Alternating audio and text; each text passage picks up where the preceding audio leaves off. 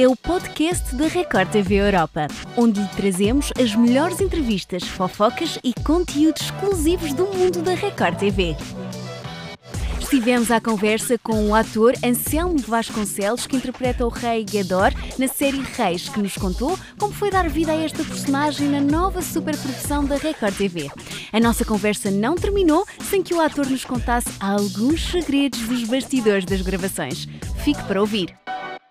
Olá Anselmo, bem-vindo ao Record 360. É um enorme prazer estar a falar consigo e sobre um tema que nos diz muito sobre a nova série Reis que estreia hoje. O que é que nos pode contar? Porque ainda há muito secretismo à volta desta novela. Então, prazer estar aqui conversando com vocês. Um prazer estar conectado com o povo de Lisboa, de Portugal que irão assistir a essa superprodução que tem características, como toda superprodução, bastante específicas. É uma narrativa de grande envergadura, né? Há batalhas monumentais, há, há um conflito básico é, de guerra e de expansão de poder, né? Que é representado pelo meu personagem, que é o rei. Gedor, que é um rei, é um rei uhum. filisteu isso. Então, a, a, expectativa é muito grande, né? muito grande, porque eu acompanhei desde o início a, a formulação dessa produção e posso dizer a você que estou a, muito entusiasmado com o que fiz e com o que vim fazer. O primeiro episódio ele apresenta é, o conflito que vai ser desenvolvido durante toda a história, né? essa primeira parte, né? a primeira temporada, que são 20 capítulos né? que compõem essa, essa primeira série.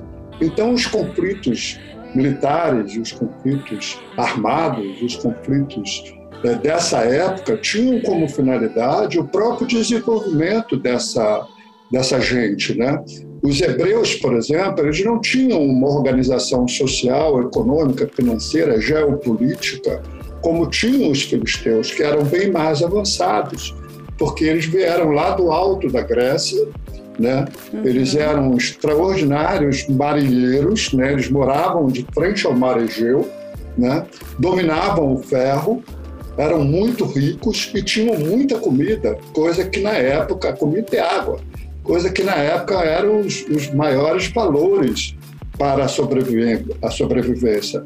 Então, os hebreus eles aprenderam com os filisteus, né, pelo convívio não amistoso, mas aprenderam com os, com, com os, filisteus a ter um outro tipo de organização social. Eles não tinham reis, por exemplo, eles tinham Exato. juízes de aldeias, eles não, tinham, eles não tinham cidades, eles tinham aldeias. Né? Já os filisteus, não, eles tinham cinco cidades poderosíssimas, extremamente armadas e, e, e bem conduzidas financeiramente. Claro, e Anselmo, um rei muito poderoso que é o Rei Gedor. Muito, muito poderoso. O que é que, o que, é que nos pode contar de sobre. Foi um desafio fazer essa personagem?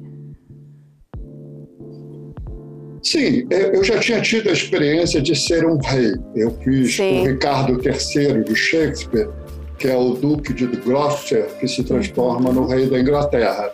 Né? Então, você ser rei da Inglaterra durante cinco atos numa peça de Shakespeare me deu uma, uma, uma, uma, uma conexão com o nível de poder. Um empoderamento, não é? é? Que eu desconheço. Então, você claro. ser rei é, é, estabelece uma relação com as pessoas muito própria, porque as pessoas olham para você como um rei. Né?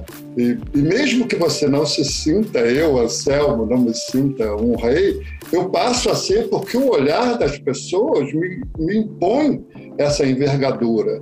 Então, o Guedor, além dele ser um, um, um homem maduro, né, de 65 anos, e com um poder muito grande, uma família muito bem estabelecida, uma rainha que ele ama apaixonadamente uhum. E que tem um, tem uma cumplicidade enorme com ela, que é a Nainé, feita pela grande Silvia Pfeiffer. Silvia Pfeiffer, exatamente. Ah, ah, ah, exatamente. o, o Guedor ele tem características é, muito contemporâneas, vamos dizer assim, entre aspas. Por exemplo, como é que ele faz para conseguir vencer as batalhas? Ele cria uma estratégia, uma estratégia militar extremamente sofisticada. Não vou poder dizer qual é.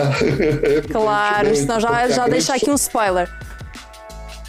É a grande surpresa da novela. Vai surpreender muito o espectador a maneira como ele consegue é, derrotar o, o, os hebreus, os israelitas. Né? Então, ele é extremamente inteligente. Segundo, ele formou os filhos dele, que são quatro príncipes, e mais os sobrinhos, como grandes guerreiros. Né? Ele, ele outorga aos seus filhos um poder é, de ação e de responsabilidade no projeto expansionista dele, né? porque ele, o que, que o Gedor quer? Ele quer conquistar Canaã. Ele quer Canaã para a Filistia, entendeu?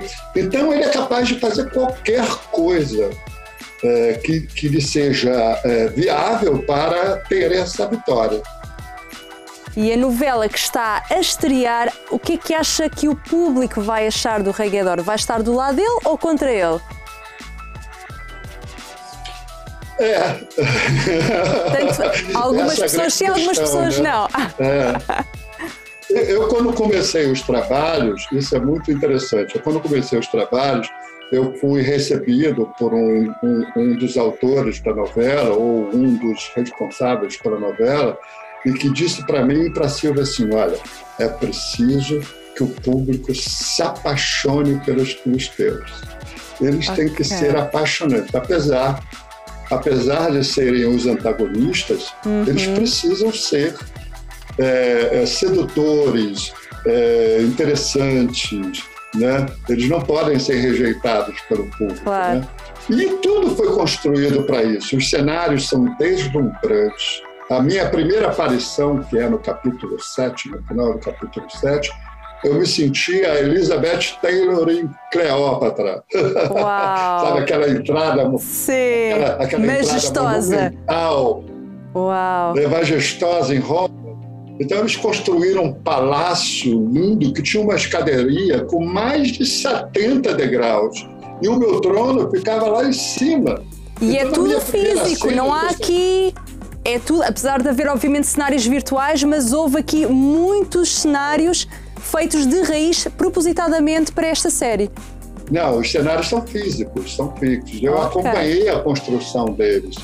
Eu acompanhei, todo dia que eu chegava lá para me preparar, né, teve a preparação de elenco, eu ia visitar a carpintaria e via, pouco a pouco, a madeira se transformar uhum. em pedra, a, pe a pedra se transformar em cores, né?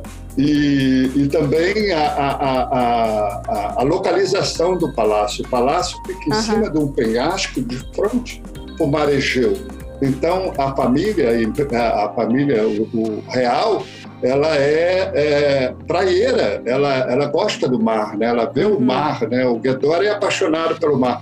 E aí eu comecei a, a, a desenvolver particularidades deles que não estavam exatamente à tona ainda, e junto com o diretor e com os autores, eu sugeri, por exemplo, que o Guedor tocasse um instrumento. Ok, ele ok. fosse uma, uma pessoa que é, amasse a música, quer dizer, um lado, um lado positivo, um lado, é, vamos dizer assim, mágico da personagem, uhum. né?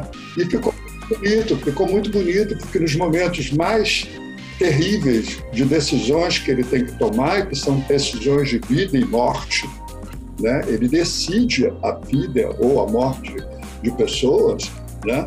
ele toca o instrumento. Achei muito interessante o que o Anselmo estava a dizer, que quis acompanhar par e passo da construção dos cenários, todos os pormenores.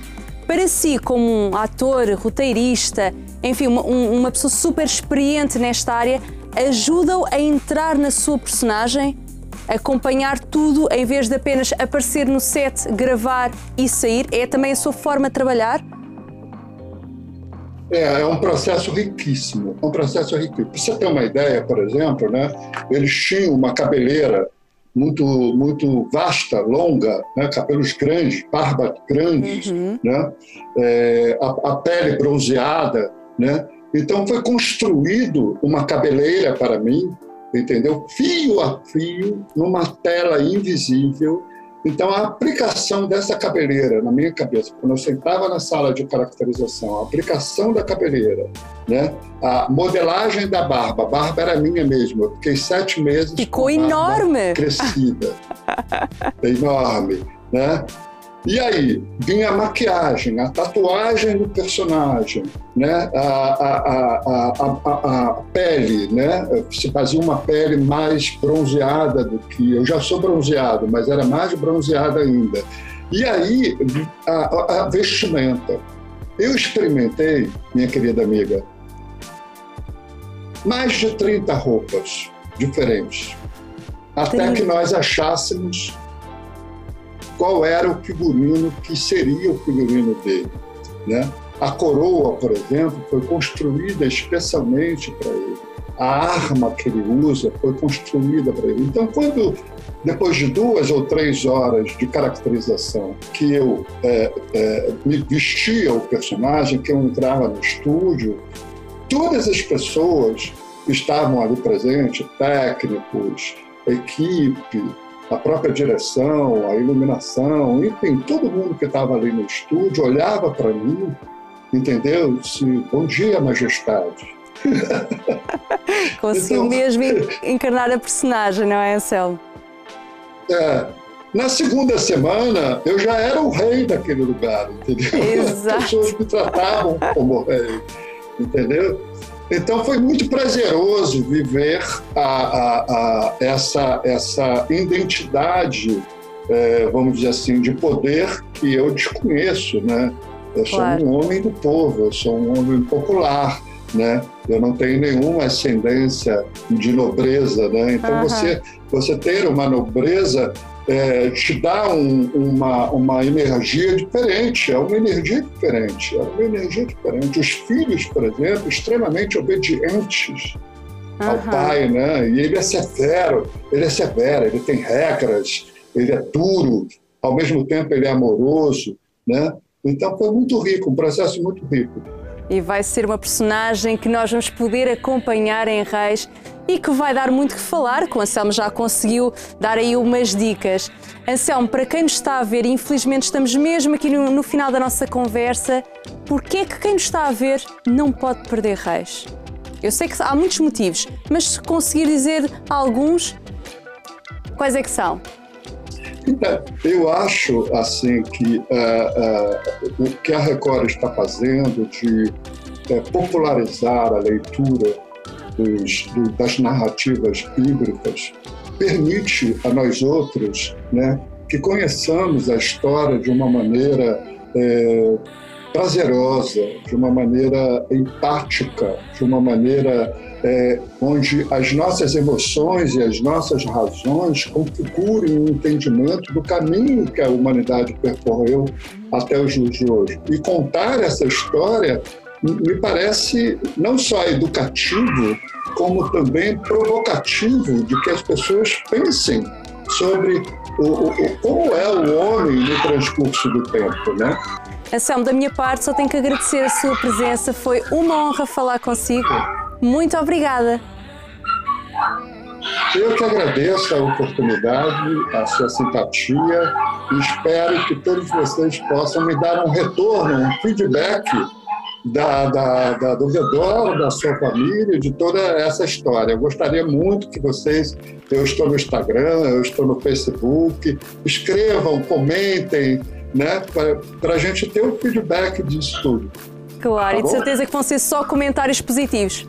Um beijo, obrigada, Anselma, obrigada.